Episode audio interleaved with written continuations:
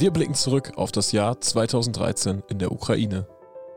Die ersten, die auf die Straße gingen, waren wie so oft bei solchen Protesten normale Studenten. Die wurden gleich brutal von der Polizei verprügelt und dann hat die restliche Bevölkerung angefangen, sich zu mobilisieren, also am nächsten Tag. Und darunter waren Ultrashools, aber auch völlig normale Bürger.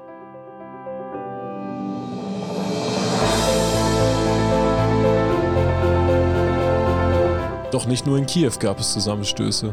Als dieser Angriff stattgefunden hat, dieser Angriff auf den Fanmarsch, haben die angefangen, äh, Molotow-Cocktails zu machen. Also haben Autos angehalten und die Leute, die Fahrer, haben freiwillig ihr Benzin rausgelassen, damit, äh, damit man sich verteidigt.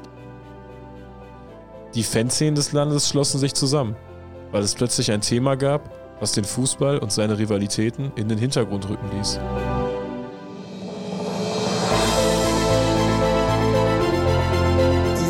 Friedensabkommen ist nur möglich gewesen, weil bei uns der Hass größtenteils immer eine Grenze hatte. Also ein gewisser Respekt und ich sag mal, Fairplay bestand schon bei den meisten Leuten. Wir sprechen über den Krieg in der Ostukraine und über die Rolle der ukrainischen Fanszenen sondern es ist manchmal einfach bequemer gewesen oder schneller äh, New Balance zu bekommen, als äh, sich äh, richtige Schuhe, die für den Krieg passen, zu organisieren.